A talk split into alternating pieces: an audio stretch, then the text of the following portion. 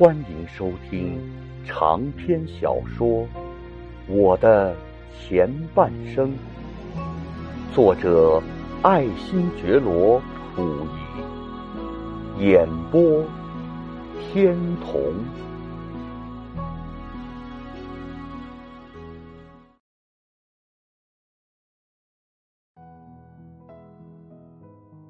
而我呢？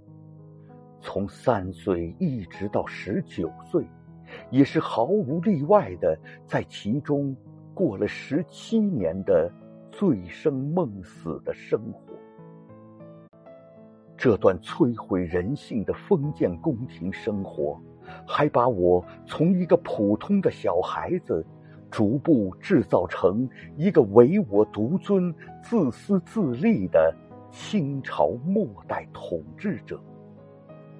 我在这种富贵尊荣的腐朽环境中，一天天的腐化堕落下去，最终当上了叛国投敌、祸国殃民的大汉奸。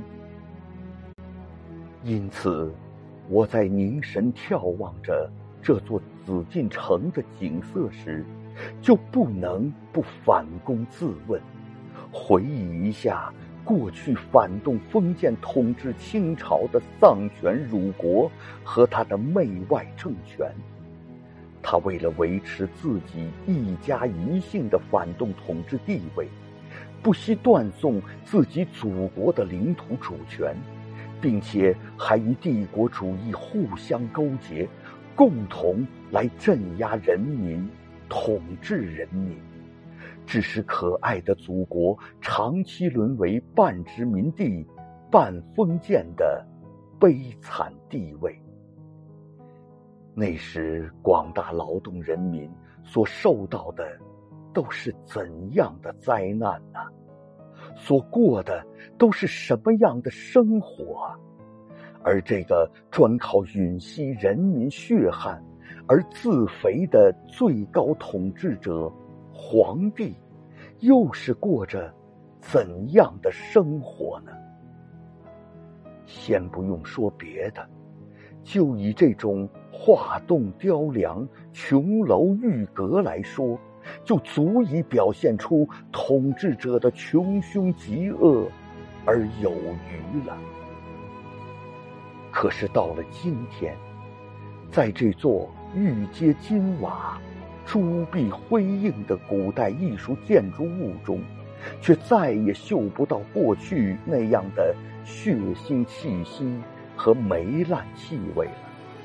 因为现在，他已在共产党的光辉照耀下，把独夫天子所居住的禁地，变成了广大人民学习、休息和游览的公共地方了。